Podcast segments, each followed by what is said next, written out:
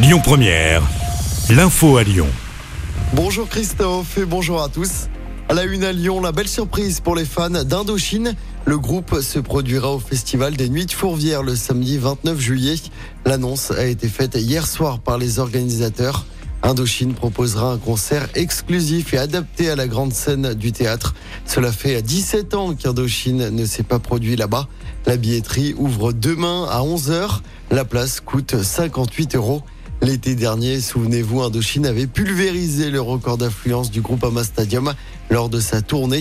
Plus de 72 000 fans étaient réunis dans l'antre de l'OL pour célébrer les 40 ans du groupe. Dans l'actualité également, Emmanuel Macron a tranché les deux futurs EPR2, ces réacteurs nucléaires de nouvelle génération, verront le jour dans l'un sur le site nucléaire du budget.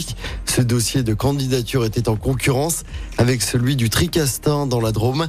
Mais le président a annoncé que le troisième site d'implantation des EPR2 en France, programmé dans le cadre de la relance de la filière nucléaire, serait implanté au budget.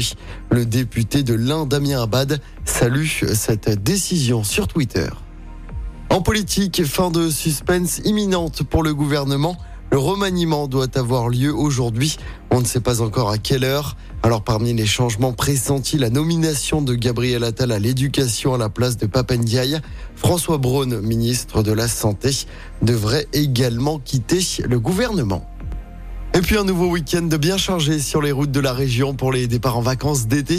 Les premières difficultés débutent dès demain avec une journée classée orange dans le sens des départs. La journée de samedi sera classée rouge toujours dans le sens des départs.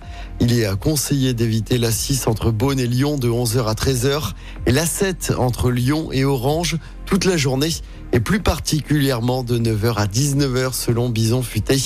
Il est plutôt conseillé de prendre la route dimanche, une journée classée verte dans les deux sens. En football, l'OL a poursuivi sa préparation par une défaite hier après-midi contre Manchester United en amical.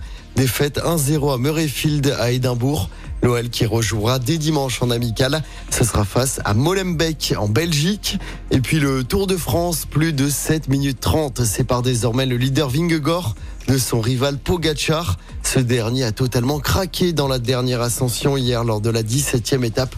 Aujourd'hui, les coureurs partiront de Moutier direction Bourg-en-Bresse. Départ à 13h30.